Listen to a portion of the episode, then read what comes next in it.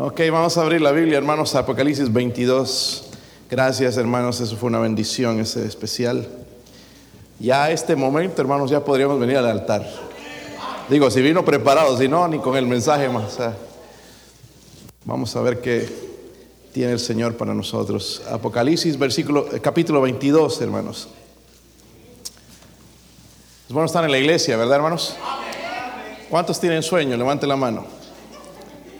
Ok, lo voy a mandar aquí al frente a sentarse aquí. Pero. Estás invitado, hermano, a sentarte aquí. Si se duerme, te lanza algo tu hijo desde allá, una Biblia o algo. Es bueno ser salvo, ¿verdad, hermanos? Qué bendición. Gracias por venir a la iglesia. Estamos a sus órdenes igual después del servicio. Versículo 15 nada más. Cuando lo tengan un amén. Dice más, los perros estarán fuera y los hechiceros, los fornicarios, los homicidas, los idólatras y todo el que ama y hace... Vamos a leerlo todos juntos, hermanos.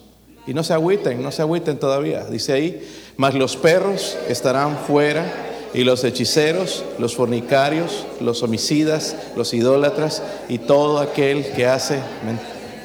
Esto está escrito en la palabra de Dios. ¿Ok? No me defender. Dice la Biblia, los perros estarán fuera, los hechiceros, fornicarios, homicidas, idólatras y todo el que hace mentira. Padre, ayuda a este siervo inútil, Señor, a predicar su palabra en esta mañana con el poder del Espíritu. Gracias, Señor, por ese especial. Usted ya empezó hablándonos, Señor, a través de las escuelas dominicales, a través de la, de la música, Señor, a través de ese especial. Gracias, Señor, por usted es bueno, Señor. Pero también ponga un sello, Señor, por medio de su Espíritu en nuestro corazón Quizás haya alguien, Señor, en esta mañana que necesita ser salvo o salva. Alguien que no tiene la seguridad de ir al cielo o al infierno, Señor.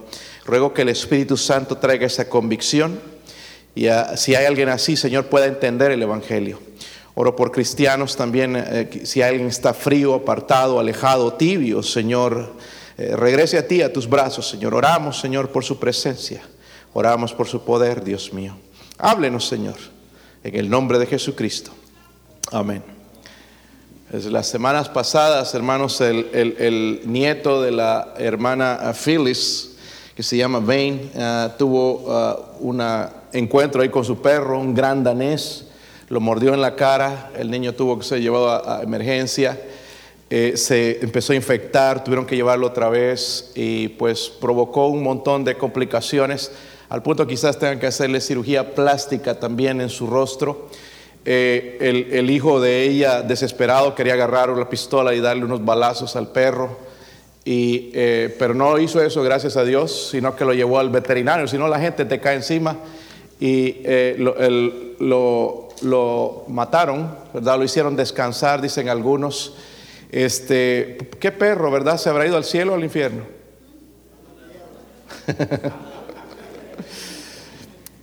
La Biblia dice, los perros estarán ¿Está conmigo, hermanos? Los perros estarán fuera. Ahora, cuando está hablando de los perros, no está diciendo los perros, ¿verdad? De los que nosotros pensamos. Vamos a ver quiénes son esos perros. Dice ahí los hechiceros. Luego dice los fornicarios. La palabra hechicería, hermanos, no solamente significa que tú juegas Ouija o o, haces brujería, la palabra hechicería también involucra las drogas, ¿verdad? Adicciones, la fornicación, también la inmoralidad, los homicidas o los asesinos, los idólatras y todo el que ama y hace qué? Mentira. Dice que estarán fuera. No son perros literales, sino se refiere a los que moralmente son impuros. ¿Ok? Moralmente, moralmente impuros. Son los perros, hermanos, en las ciudades orientales no es como ahora. Los perros ahora, hermanos, tienen mejor trato que la, gente. Tú haces algo a un perro y te cae la policía y te cae eh, la sociedad de animales y te cae medio mundo. Pero si matas un bebé no sucede nada. La vida de un perro tiene más valor que la de una persona hoy en día, lastimosamente. Pero en los tiempos bíblicos, en los tiempos orientales, hermanos, los perros eran carroñeros. ¿Qué quiere decir eso? Comían carne, iban a buscar cualquier carne. el otro día mientras eh, estaba cayendo esa tormenta, aunque toda la semana casi ha caído unas tormentas, ¿verdad? Estaba mirando el arco iris y sacando fotos de la belleza de lo que Dios hace, el poder que Él tiene y todo el control que Él tiene. Y de repente veo un animal corriendo por ahí al frente de mi casa. Dije, este perro, pero era un coyote. No el coyote el que cruza gente allá en el borde, ¿verdad? Esos son más peligrosos. No, era un coyote, un animal ahí enfrente de la casa y iba y se venía y regresaba y, ya estaba por ir a sacar el revólver y, darle un balazo, pero no se venía a mi, todavía a, mi propiedad, ¿verdad? Porque es peligroso, especialmente para un niño. Y ah, no está hablando de algo literal, sino se refiere a la moralmente impuro. Son los perros, hermanos, eran carroñeros. Este coyote andaba buscando comida. Quizás era una madre, tenía cachorros, no sé, desesperada, salió temprano a buscar comida, es normal, pero así era en el tiempo antiguo, no era como nosotros hoy en día, hermanos, el perro tiene hasta sauna, piscina propia, cama propia, ¿verdad? Y todos los lujos que uno le da al perro. Y ah, para ellos, hermanos, eh, incluso era despreciable la palabra por eso usa la palabra perro muchas veces en, la Biblia. Ahora no estoy diciendo que vaya y saca patadas a su perro, ¿verdad? Y lo maltrate. No, no, eso tampoco. Pero no es como en los días de, la Biblia. Cuando hablamos de perros se refiere a aquellos que prefieren el pecado. ¿Conocen a gente que prefieren el pecado? Quizás alguno de nosotros. Prefieren, prefieren el pecado. Cuando hablamos de perros no aceptan la gracia de Dios, es gente que nunca se ha arrepentido de sus pecados. Hay gente, hermanos, que hacen profesiones pero nunca se arrepienten de sus pecados. Y es ese, ese, tipo de persona al que está hablando. La Biblia habla de ellos, por ejemplo, en 2 de Tesalonicenses 2.10 y dice, como los, eh, dice los que no recibieron el amor de la verdad para ser salvos. El amor de la verdad, del Evangelio. Versículo anterior, hermanos, también el contexto. No voy a sacar esto fuera de contexto. El versículo 14, ahí en Apocalipsis dice, bienaventurados los que Ah, yo pastor lavo ropas, dice que lavan sus ropas, dice, para tener derecho el árbol de la vida y para entrar por las puertas en la ciudad. Nosotros, hermanos, tenemos ahí un lenguaje que a simplemente, a simple vista lo confundiríamos, pero ¿a qué se refiere, hermanos, entonces cuando dice los que lavan sus ropas? Guardar primeramente los mandamientos del Señor no nos hace que, que ganemos el cielo pero sí nos muestra, hermanos, de que, de que hay, es una evidencia de que tenemos la vida eterna cuando guardamos los mandamientos del Señor, ¿verdad? O tratamos de cumplirlos porque somos seres humanos y fallamos y pecamos y desobedecemos. Sí le fallamos al Señor, ¿verdad? ¿Cuánto le fallaron al Señor esta semana? Pues le fallamos, ¿verdad, hermanos? Y gloria a Dios por su gracia, Él nos perdona y nos, nos sigue amando tal como nosotros somos. Algunos, algunos han traducido este versículo así de esta manera, los que lavan sus ropas lo traducen de esta manera, los que hacen sus mandamientos. Los que hacen sus mandamientos. Si puede ir conmigo a Primera de Juan, el capítulo 2, no está muy lejos de ahí, mantenga su Biblia abierta en Apocalipsis, pero si puede ir a Primera de Juan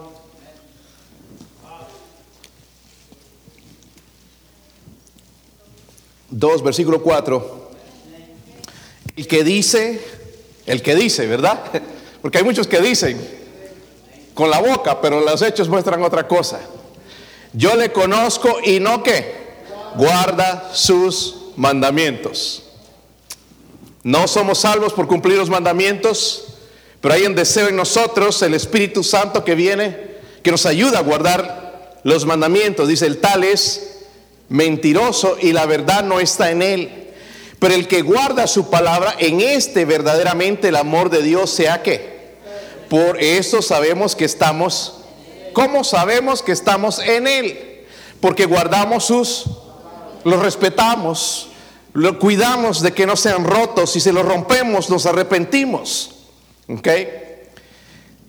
Los que lavan sus ropas, hermanos, son aquellos que tratan de purificarse, hablando en el cristiano ¿verdad? Los que lavan su, tratan de, de, purificarse del estilo de vida pecaminoso. Ya no quieren vivir esa vida pecaminosa, esa vida que vivían, se apartan. Y muchas veces repetimos, hermanos, desde el púlpito, La iglesia no te obliga a vivir de cierta manera. La iglesia predica el Evangelio o en esta iglesia se predica el Evangelio, se predica la palabra de Dios y usted y yo decidimos si la vamos a obedecer o vamos a obedecer a nuestra carne o vamos a obedecer la opinión pública o vamos a obedecer a otros o vamos a obedecer la palabra de Dios. Solamente nosotros damos el consejo. Pero cuando el Espíritu Santo está dentro de mí, me va a retar entonces a obedecer la palabra de Dios, a guardarlo. Wow, rompí este mandamiento. Un mal pensamiento. Vengo a Dios y me arrepiento y le pido perdón, Señor, tuve un mal pensamiento. O cualquier otra cosa, ¿verdad? O mentimos y, nos arrepentimos inmediatamente. Pero en el pasado no. Una mentira tras otra y otra y otra y no pasaba nada. Pero cuando el Espíritu Santo está dentro de nosotros, nos habla. ¿Verdad? Qué, bueno que nos habla, ¿verdad? So, Apocalipsis, hermanos, cuando hablamos de Apocalipsis, eh, eh, eh, se refiere a revelación. Apocalipsis es la palabra griega, pero habla de lo último que va a suceder en, la historia, en el reloj de Dios. Qué bueno, hermanos, que Dios no está adelantado ni atrasado. Todo Dios tiene su tiempo. Nosotros estamos apresurados, ay, me tengo que casar, no, que si no se va el tren. Y, verdad, pero en el tiempo de Dios todo es perfecto. ¿Está conmigo, hermanos? Ahí tenemos un reloj, pero Dios tiene su reloj. Él no está apresurado, no está retrasado. Él tiene su tiempo y su tiempo es perfecto. Su tiempo es, el mejor. Miren el versículo 6 lo que dice en el capítulo 22. Esta revelación a Juan el apóstol dice estas palabras. ¿Son qué? Son fieles y son qué? Mire, la opinión pública, hermanos, a Dios le importa un comino, no, no tiene ningún valor. Hoy todo el mundo quiere expresarse y decir sus cosas y lo que piensan, pero estas palabras son fieles y verdaderas. Esto es lo que debemos creer. Dice, y el Señor, el Dios de los espíritus de las profetas, ha enviado su ángel para mostrar a sus siervos las cosas que deben suceder pronto. Dígalo conmigo. Las cosas que deben suceder pronto. So, el evangelista Juan escribió esto, hermanos, cuando estaba exiliado en la, isla de Patmos, ¿verdad? En el año 95 después de Cristo, ya Cristo se había ido. 95 años después escribió, el Señor reveló las cosas que iban a suceder, le mostró la nueva Jerusalén, ese lugar, hermanos, donde vamos a morar para siempre, ¿verdad? Ese lugar que Él ha preparado para todo aquel que pone su fe en Él. Miren Apocalipsis 21, versículo 1 usar un poquito el contexto, hermanos. 21, porque está hablando del cielo. 21, versículo 1. ¿Están ahí? Dice, vi un cielo que Nuevo. Miren, los testigos de Jehová tristemente no creen en el cielo. Dice que aquí es donde se va a vivir, pero aquí dice, vi un cielo que es totalmente nuevo. Amén. Y es bueno, ¿verdad? Que Dios nos va a dar algo nuevo. Dice, y una tierra que una tierra nueva, porque el primer cielo y la primera tierra, ¿qué? Esto va, mire, en contra de lo que ellos creen. Es palabra de Dios. Dice, porque el primer cielo y la primera tierra pasaron y el mar ya no existía. A ustedes que les gusta ir en sus bikinis allá a la playa, ya olvídense, no va a haber playas. Okay. Yo no soy muy amante de las playas en realidad, ni mis hijos tampoco, ¿verdad? Hay toda esa arena que se mete en los pies, molesta, ¿verdad? O no sé, a veces ronchas. Y pero bueno, algunos lo disfrutan, les gusta, ¿verdad? Cuando hay tiburones también y, ver los peces y cosas así. Pero dice en la Biblia, hermanos, que el mar ya no va a existir. ¿Saben por qué? Porque los mares, hermanos, separan los continentes. ¿Entienden? Ya no va a existir más, todos vamos a conocernos, todos vamos a estar unidos. Ya no va a haber quien me cae gordo, quien me cae pesado, vamos a estar unidos. Los cristianos, ¿verdad? Los que hemos creído en Cristo.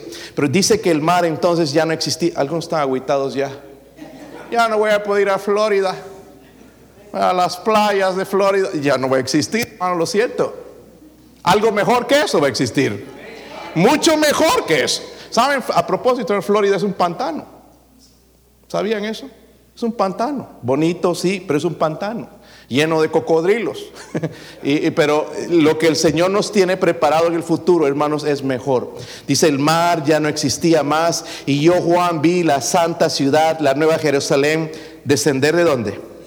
Del cielo y de Dios dispuesta como una esposa ataviada para su marido y oí una gran voz del cielo que decía, he aquí el tabernáculo de Dios con los hombres y él morará con ellos y ellos serán su pueblo y Dios mismo estará con ellos como su Dios, enjugará Dios toda lágrima de los ojos de ellos y ya no habrá más muerte, ni habrá más llanto, ni clamor, ni dolor, porque las primeras cosas pasaron y el que estaba sentado en el trono dijo, he aquí yo hago nuevas todas las cosas y me dijo, escribe, porque estas palabras son fieles y son verdaderas. Lo que estamos pasando, hermanos, es temporal. La venida de Cristo nos debería dar consuelo. La gente vive tan angustiada, tomando pastillas para la depresión, deprimidos, a ver cómo me voy a sentir bien. Hermanos, vienen mejores días para nosotros los cristianos mejores días. Dice ya no van a haber lágrimas, no va a haber muerte, no va a haber dolor, porque vamos a experimentar la muerte de personas que amamos, pero en ese lugar ya no existe la muerte. No existe la muerte. Y dice el que estaba sentado en el trono. Vamos a hablar de él en un momento. Pero lamentablemente, hermanos, y esto es lo triste, la iglesia se ha olvidado de este mensaje. Estamos viviendo nomás lo temporal y el Señor dice, miren, estas palabras que yo escribo son fieles, son verdaderas. Lo que te promete el mundo es pasajero. Pero lo que te prometo yo, las palabras que yo he escrito son fieles y son verdaderas, van a suceder al pie de la letra. Cree en esto, confía en ello, vive para ello, vive como si yo voy a regresar hoy algunos olvidamos, hermanos, de que Él va a regresar. son las últimas palabras proféticas de Cristo. Dice, son palabras, son fieles y son... ¿No crees que es bueno poder entenderlas? Tres cosas acerca de, de Cristo en el capítulo 22. Capítulo 22.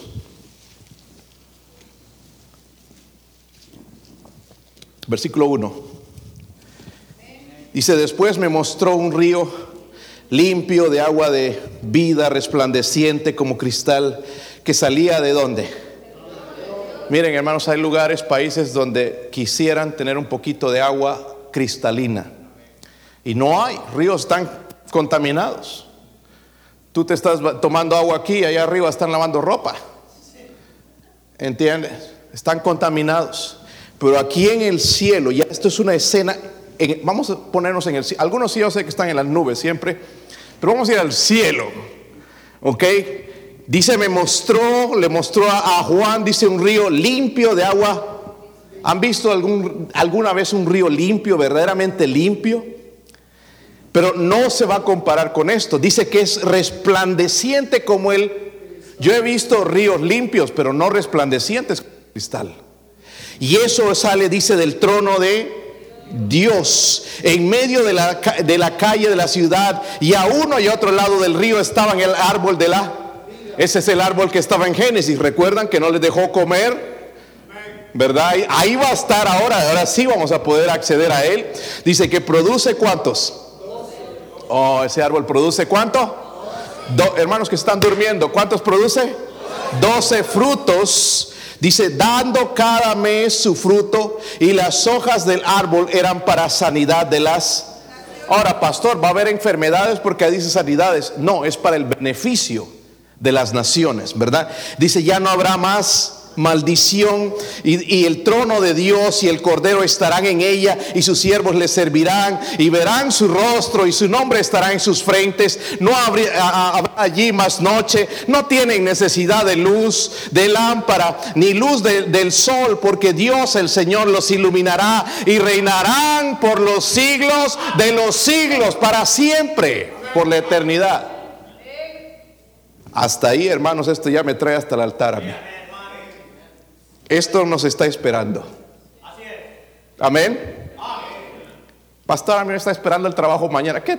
Veamos un poquito más allá. Vamos al cielo y, lo que Dios tiene preparado para nosotros. So, primeramente, hermanos, vamos a ver su posición.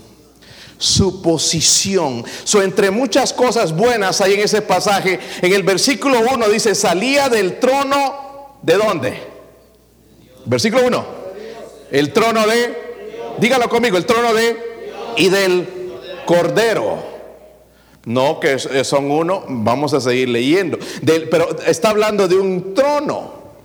¿Quién es el que está en el trono? Miren el versículo 3.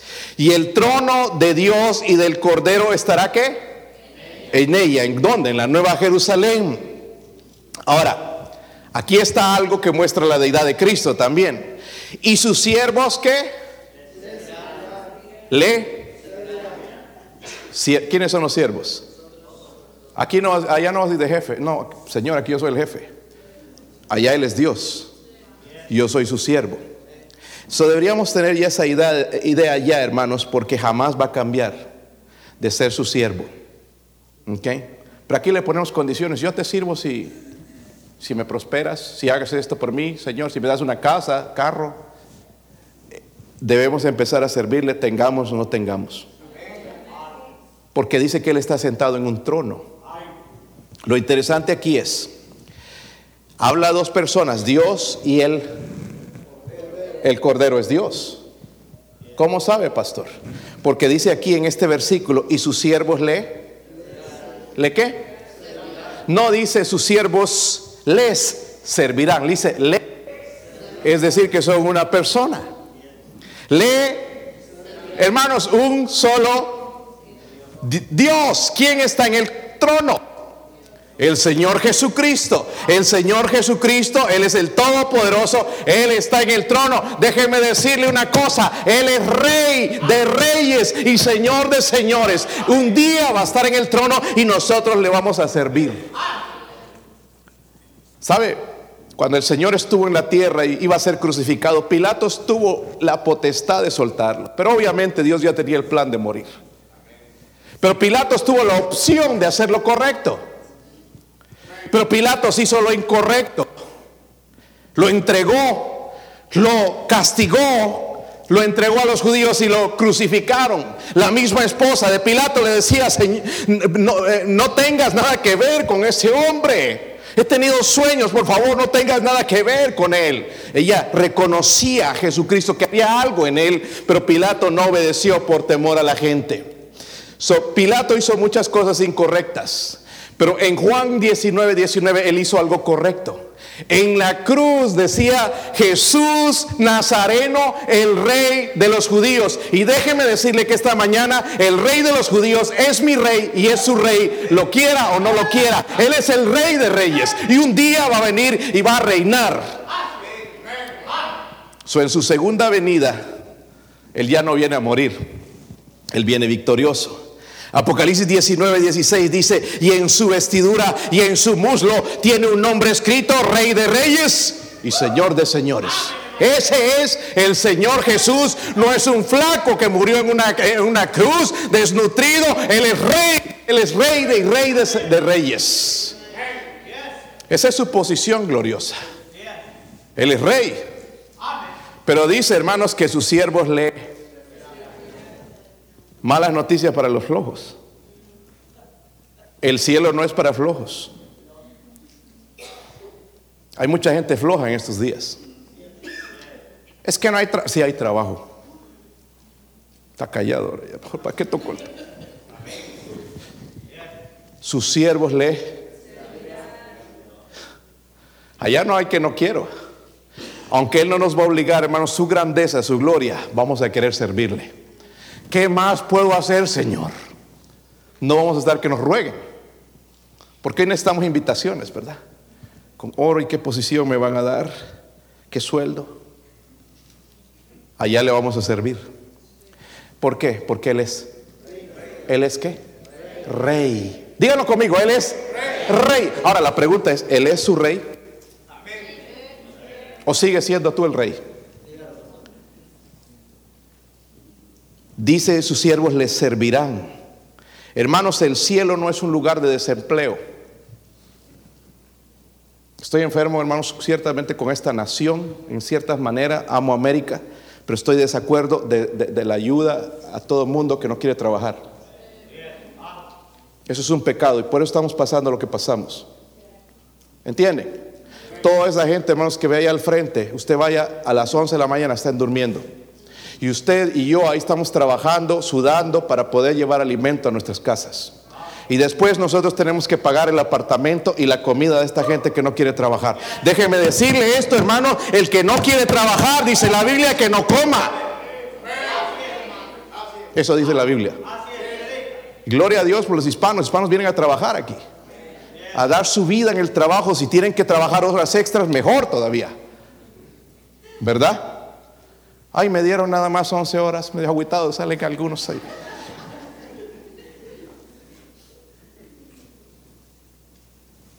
Dice sus siervos, le... ¿Sabe de qué habla, hermanos? Eso es subordinación perfecta. Ya no voy a necesitar que me digan, no voy a andar buscando, habrá este hombre, querrá servir, querrá ser un mujer, querrá ser un diácono, querrá levantar una ruta de buses, de tener una escuela dominical, ya no, va a ser una subordinación perfecta. Señor, tú eres rey, lo que quieras, mi Dios. Subordinación perfecta. Versículo 4 dice, y verán que, hermanos, qué glorioso este. Porque hoy lo estamos imaginando que tenía pelo largo y que así, o, algunos lo pintan rubio y ni idea. Todo lo que Miguel Ángel se imaginó. El Señor va a ser muy diferente, hermanos, de lo que nosotros creemos. Pero dice que ahí verán su, verán su rostro. Verán su rostro. Esto me está hablando, hermanos, de una transformación perfecta. Si recuerdas a Moisés, Moisés tenía tanto deseo de ver a Dios. Señor le decía, muéstrame tu gloria. Y el Señor les tenía que decir, mira, nadie ha visto a Dios sin que pueda ver y morir. Porque no había, ¿verdad? No se puede en nuestra humanidad. Tiene que haber una transformación para que podamos verle cara a cara. Cuando el Señor aparecía en el monte de Oreb, solamente Moisés podía ir, se cubría, eh, eh, o sea, eh, solamente él podía subir. Cuando bajaba, su, su rostro brillaba porque estaba al frente de la gloria de Dios. Nadie podía pasar allá porque morían inmediatamente. Y hoy en día nosotros escuchamos a tanta gente. Soñé con Dios que me apareció y me tocó por aquí y me di la vuelta y era Él. Y me dijo, bienaventurado. Quizá, quizá, quizás lo que comiste anoche no te hizo muy bien. Quizás no era el Señor, quizás el anticristo en la manera en que comemos. O el falso profeta, porque también Él se pone en lugar de Cristo. Porque no hay persona que pueda ver frente a frente a Dios y vivir. Pero en ese día glorioso, hermanos, lo verán su rostro. Lo veremos, lo adoraremos, lo amararemos. Y eso me habla de una transformación perfecta. Vamos a ser transformados. Gloria a Dios, ¿verdad? Versículo 4 también dice, y su nombre estará en sus... Wow. Ya no me tienen que decir de él, ya vas a ir a la iglesia, ya leíste, ya voy a estar con el deseo pleno de saber de él, el nombre de nosotros, ya no el nombre de nosotros mismos, sino el nombre de Dios. Y esto me habla de una identificación perfecta. Me voy a identificar con él, no conmigo. Porque aquí es este mundo, ¿verdad? Yo, yo, yo, pero allá es Él. Él es, Él es digno de, de la honra y la gloria. Y solamente al ver su gloria, hermanos, ni siquiera vamos a discutir versículo 5. ¿Están ahí? No, no habrá allí más noche, no tienen necesidad de luz, de lámpara, ni de luz del sol, porque Dios el Señor los... Ya no tenemos que pagar esas cuentas de luz que tenemos que pagar, hermanos. ¿Verdad? No se preocupen, hermanos, si hay LED, eh, las luces especiales. Y no, no, ya no necesitamos su gloria, va a resplandecer todo. Dice ese versículo, y, y reinarán por los siglos de los siglos.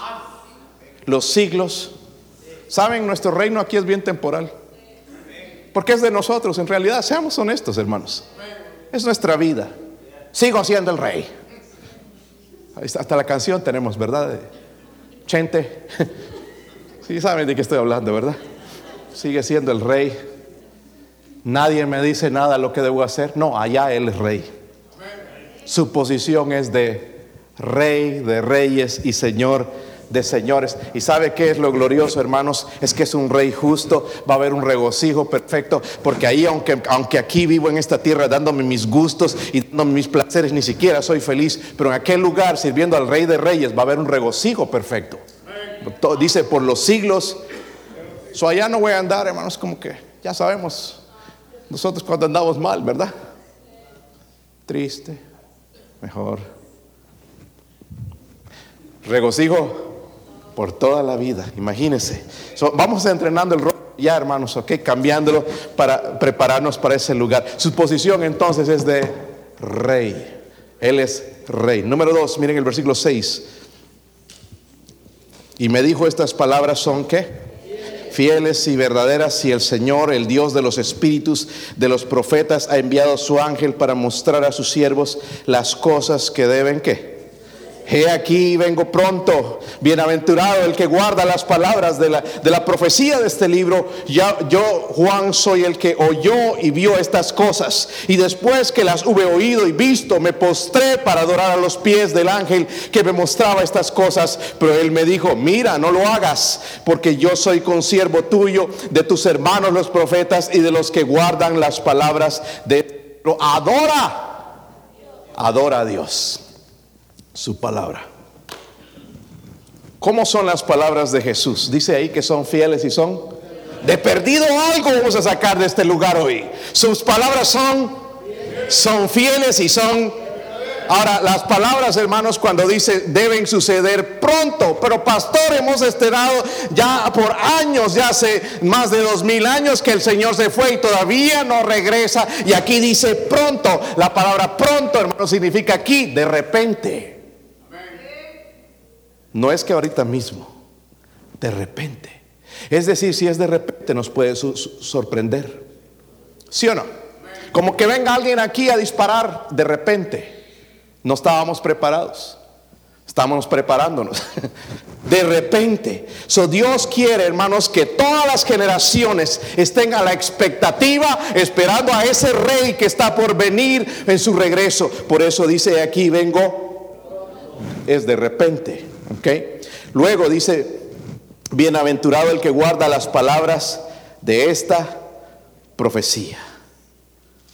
Interesante, hermanos, una vez que fui a Bolivia me preguntó un, él es predicador ahora, es, eh, eh, y me, me, preguntó, este, ¿y qué libro han escrito últimamente de profecía allá en Estados Unidos?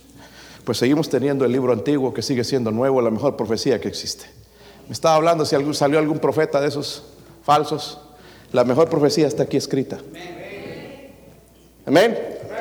Ay, es que no lo entiendo. Pues empieza entendiendo a Dios, conociendo a Dios. Dice que Él va a regresar otra vez. Y lo que sí quiere que entiendas de que sus palabras son fieles y son que. No quiere que entendamos toda la revelación en el libro de Apocalipsis. Quiere que entendamos palabras simples como Él dice, he aquí, vengo pronto. Y dice, bienaventurado el que guarda las palabras de esta profecía. So, cuando hablamos de eso, hermanos, la intención de la profecía es conducirnos a confiar, pero también a obedecer la palabra de Dios. Su palabra nos enseña y recuerda el propósito para el cual fuimos creados.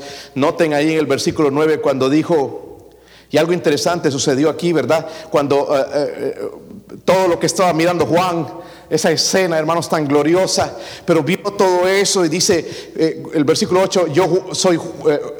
yo Juan soy el que oyó y vio estas cosas y después que las hube oído y visto, ¿qué, qué hice? Me postré para... Si viéramos cosas así, nos postramos para adorar. No nos van a tener que poner una pistola en la espalda para postrarnos, vamos a postrar. El problema es que Juan se postró delante de la persona incorrecta. El pastor era un ángel, los ángeles no reciben adoración. Por eso cualquier religión que tiene un líder religioso que se deja adorar es falsa. Y estoy incluyendo en este momento al Papa. El Papa se deja besar los pies, se hace besar su mano, eso es un falso profeta. Porque los mismos ángeles no dicen, no, no, no, Adora a Dios, no a mí. Yo soy igual que tú, soy un consiervo. Adora a Dios, adora a Dios. Él es el rey, Él es el rey de reyes. Yo no soy nada, soy nada más un consiervo. Adora a Dios. Versículo 11. Si están ahí, hermanos. Este versículo me causó un poco de problemas por muchos años. Y decía, bueno, voy a seguir siendo así. El que es injusto sea que injusto todavía. Y el que es inmundo sea inmundo todavía. Y el que es justo practique la justicia todavía. Y el que es santo santifíquese todavía.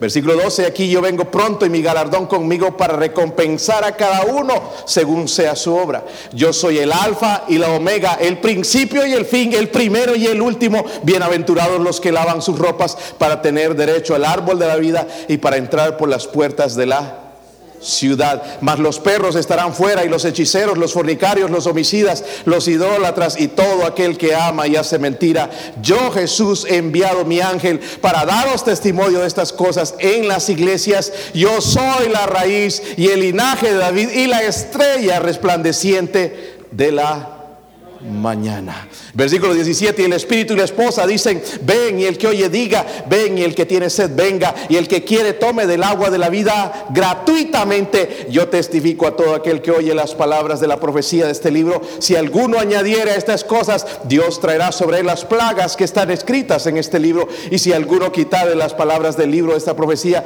Dios quitará su parte del libro de la vida y de la santa ciudad y las cosas que están escritas en este libro. Versículo 20, el que da testimonio de estas cosas, dice, ciertamente ven, vengo en breve. Amén, sí, ven, Señor Jesús. La gracia de nuestro Señor Jesucristo sea con nosotros. Dice, amén. Su personalidad. Su Dios es santo. En lo que vemos, hermanos, el versículo, cuando dice, eh, cuando hablo de santo, hermanos, significa que Él no hay pecado. ¿Ok? Nosotros mal entendemos la palabra santo hoy en día, pensamos que es una persona que se murió y, la canonizaron. Eso no es un santo, quizás era más pecador que nosotros. Dios es santo. Es decir, que en Él no hay pecado, no hay maldad, no hay engaño, no hay inmundicia, no hay nada de eso, no hay mentira. No hay ni mancha ni arruga en él, pero nosotros, hermanos, somos pecadores. Por eso dice en el versículo 11, el que es injusto sea injusto todavía, y el que es inmundo sea inmundo todavía. El que es justo practique la justicia, y el que es santo santifíquese todavía. Y esto me debería abrir mis ojos, hermanos, a no dejar las cosas a último momento, por lo que él quiere decir es que Jesús va a venir pronto, no va a haber tiempo, quizás al final de un cambio al momento, no habrá tiempo para arrepentirse a último minuto, mejor arrepentirse hoy de sus pecados. Hoy. El no arrepentirse, hermanos, es no volver a, Dios, endurecer la condición rebelde que tenemos sobre nosotros de pecado, conduciéndonos incluso después a la ceguera y al final lleva a la condenación eterna. Allí en el versículo 12 decía, he aquí yo vengo pronto y mi galardón conmigo, ¿para qué? ¿Para qué, hermanos? ¿Para qué, hermanos, nos escucha? ¿Merecería yo ser recompensado? Ninguno de nosotros. Pero en su gracia, en su misericordia, nos va a recompensar. Hermanos, nos gustan las recompensas.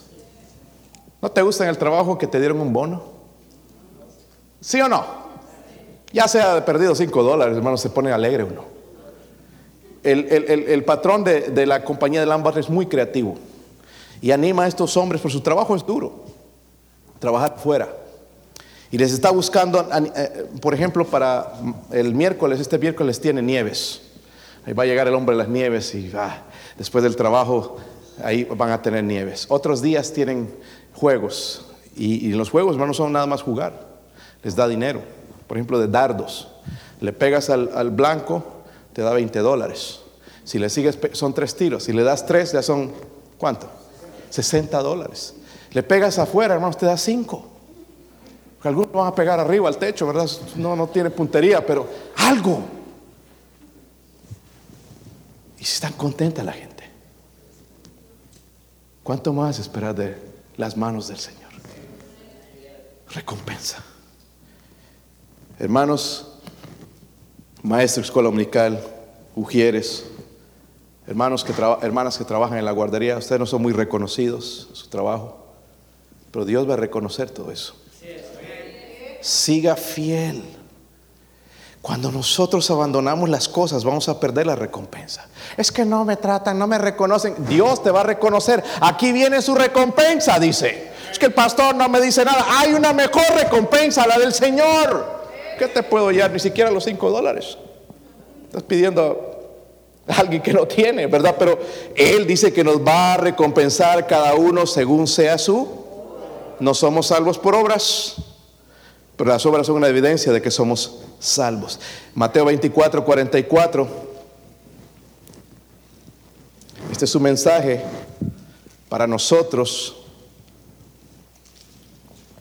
como iglesia. ¿Están ahí, hermanos? ¿Sí están ahí? Por tanto, también vosotros estad qué? ¿Qué cosa, hermanos?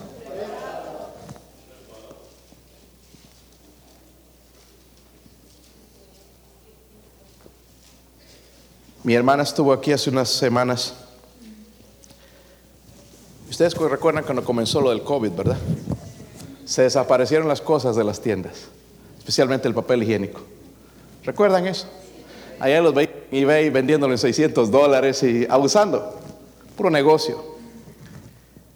En Puerto Rico, dice ella, y nosotros vivimos en Puerto Rico también, y va a haber una tormenta, está un huracán por ahí, ya la gente va al supermercado y vas más tarde y ya no hay absolutamente nada. Y el huracán se desvió y no pasó por la isla. Se preparan, que está bien, ¿no creen ustedes? Porque ya les ha pegado este último y la gente está asustada. ¿Verdad? Es bueno estar preparado. Ya tienen su plantita eléctrica porque lo primero que se va es la corriente. Tienen agua, tienen todas estas... Están la pregunta es, ¿estamos preparados para la venida del Señor? Porque dice que será un abrir y cerrar de ojos. Milésimas de segundo. ¿Están conmigo, hermanos? Estaremos con Él en las nubes, así donde están algunos ahorita, en las nubes. ¿Ah? Vamos a estar con el Señor, dice la Biblia, para... Pero antes Él, hermanos, nos está diciendo que estemos Dice, porque el Hijo del Hombre vendrá a la hora que no, ¿qué?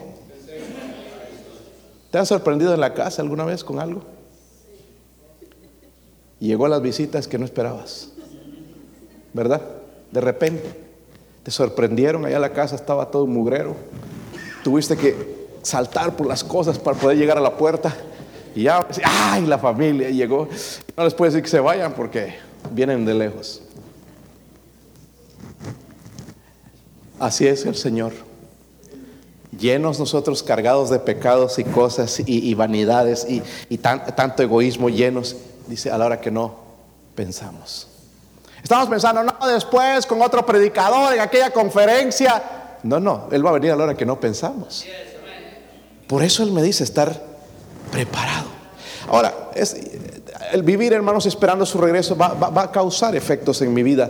Esto lo mencioné la vez pasada, pero quiero recordarles. Número uno, mi actitud hacia la palabra de Dios. ¿Entiende? Respetar este libro, amar este libro, buscar en este libro, creerlo, vivirlo. Amén. Va a cambiar mi actitud. No dejarlo, ah, ya no leí esta semana ni modo, voy a ver la próxima y así se pasa un mes y no leí la Biblia. Va a cambiar mi actitud porque Él puede venir hoy, puede venir hoy y me va a encontrar tal como estoy. A la hora que no piensa, sin haber leído la Biblia por un mes. Leí todos los anuncios, todo lo, que pusieron los hermanos en el Facebook, me leí todo, ya sé todo, pero no sé nada del consejo de Dios. A la hora que no pensamos, va a afectar nuestro andar, ya vamos a dejar de andar con los amigotes, con la chusma, chusma, chusma. No, no estoy hablando de eso, hermano, sino de la gente que son malas influencias. ¿Conocen gente que es mala influencia? Ay, no, es que son familiares. Mire, hay, familiares de los cuales tenemos que apartarnos.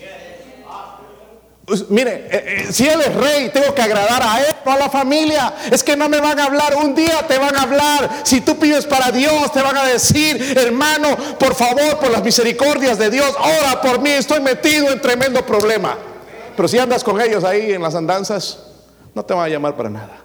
Pero dicen, ah, este es igual que nosotros. Nada más que no toma, pero aquí participa con nosotros. De los chistes se ríe. De las bromas y, y todas esas cosas, hermanos. Un día tenemos que dar cuenta a Dios, no a ellos. ¿Está conmigo, hermanos?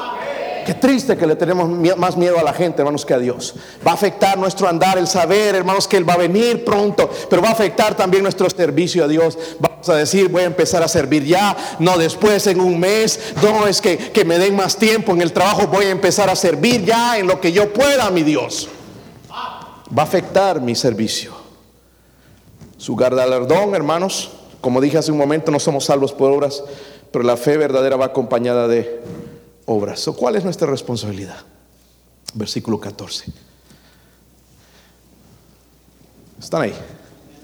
Bienaventurados los que lavan su vivir en santidad. ¿Está conmigo? Su personalidad, porque hablamos de que Él es santo. ¿Recuerdan?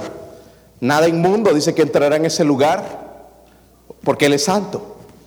So, Él quiere que vivamos en santidad. Versículo 17, por último, hermanos, para alegrar la mañana. Se ha hecho larga algunos que no duermen. Hermanos, tienen que dormir en las noches. Estaba leyendo acerca, mi devocional acerca hoy del dormir. Eh, fíjense que ah, no va con el tema, pero en realidad es que algunos el Señor los va a encontrar durmiendo, tanto dormir. Eh, dormir es necesario, ¿sabían? ¿Sí o no? Porque dice que el dormir te rejuvenece. Ay, pastor, yo por eso le echo 12. Pero tú le echas 12 en el día, no en la noche. Porque te vas a las 12 o a la 1 de la mañana. Y cada uno de nosotros, hermanos, debe, debe crear una disciplina. Tal hora. Eso es nuestro entrenamiento ahí en la casa. Nueve y media a la cama. Si no, no se puede levantar temprano, ¿no? Si me las 10, 11, 12, ahí todavía sigo texteando. A veces me llegan textos 5 de la mañana le voy a mandar uno mejor a ver. ¿Qué tal? Voy a interrumpir el ronquido. Debemos disciplinarnos. Duerma en la noche, hermanos, ¿ok? Porque así no nos estamos durmiendo en el servicio. no durmieron. No viene despierto, hermanos, sin necesidad de tomarse un Monster o un Red Bull. Debe venir atento. Voy a ir a adorar a Dios. Ya vengo con la mente despierta para que Dios me hable. Pero si vengo dormido, tratando el pastor de despertarme. Las pestañadas que doy.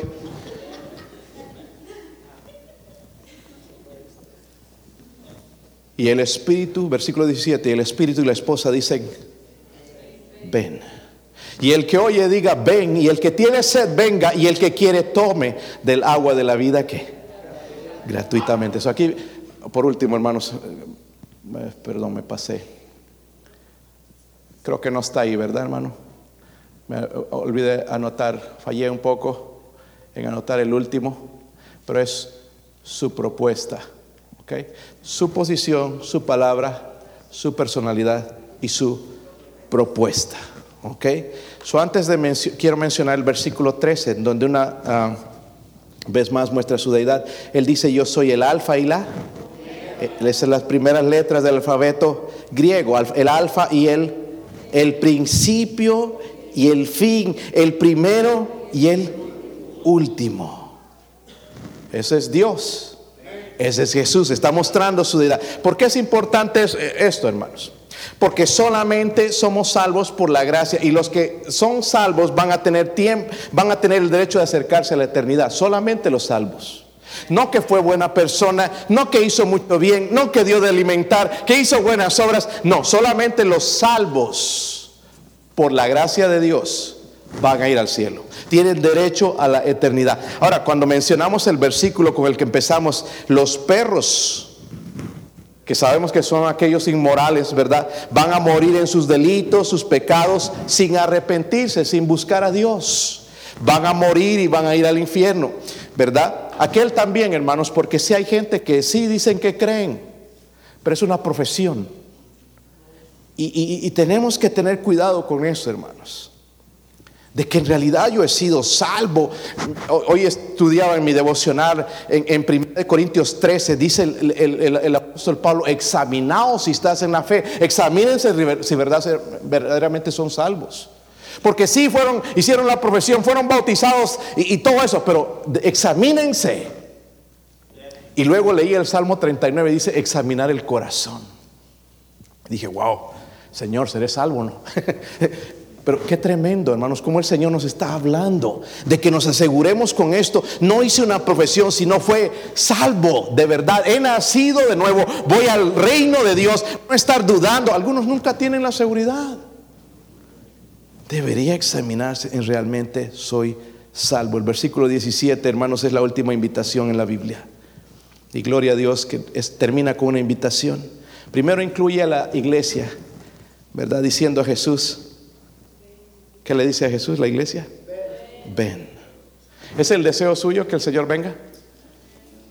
Ay, no, pastor, todavía tengo tantos sueños. Por eso mismo, no hacemos nada por tantos sueños, ¿verdad? Porque estamos soñando totalmente equivocados con la voluntad de Dios. Pero el, que está en el camino de Dios, el que está esperando la venida, dice, ven. ¿No quisieran que el Señor viniera hoy? Qué lindo sería, ¿verdad, hermanos? ¿Sí o no? Pastor, ¿y el voleibol esta noche? Oh, hermanos, allá mejores partidos se los van a formar, seguro. ¿Verdad? Las canchas tremendas, grandes, perfectas, ¿verdad? Sin tramposos, sin cansancio, sin nada. No, hermanos, toda la eternidad ahí tenemos para jugar, para servir. Va, a ser, ocupación, no estar ahí nada más. Y miren, les tengo malas noticias a los que les gustan los videojuegos no va a haber videojuegos. Pero Dios enjugará toda lágrima de los ojos de ellos.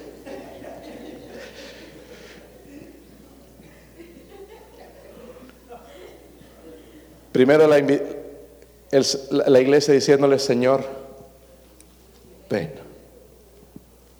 Y cuando la iglesia está bien con Dios, la invitación a los perdidos. Noten lo que dice el resto del versículo y el que tiene sed, venga. Esta no es el agua que le está ofreciendo, está ofreciendo el agua de vida. Y el que está sediento no es el que tiene sed ahorita de hablar tanto, es el que tiene sed de Dios. El que tiene sed, venga. Y el que, el que quiere, tome del agua de la vida que no hay que pagar un centavo, no tienes que pagar con tu vida de servicio, les dice que es, pero la condición es, ven.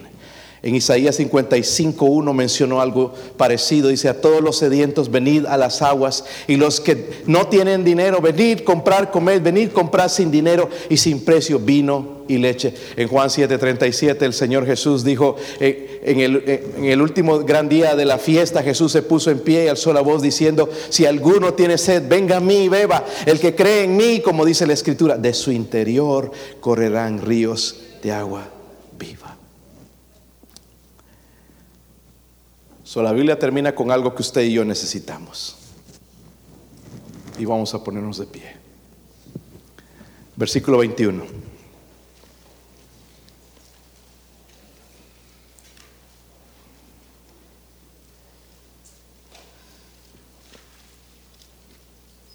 Es increíble cómo Dios inspiró su palabra, hermanos. En cada carta se menciona la palabra gracia.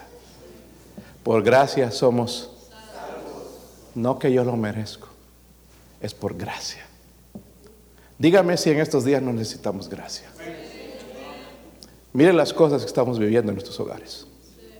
Algunos su hogar se ha vuelto casi un infierno. Sea honesto.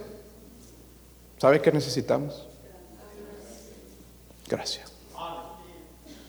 No podemos hacer absolutamente nada. Gracias. Versículo 21 dice, la gracia de nuestro Señor Jesucristo. Sea con... ¿Cuántos necesitan esa gracia en esta mañana? ¿Por qué no oramos juntos en esta mañana? Si usted quiere venir aquí al frente, vamos a orar. Si usted no es salvo, venga aquí al frente, venga a recibir a Cristo. Él le hace la invitación a tomar de esa agua de la vida gratuitamente. Padre.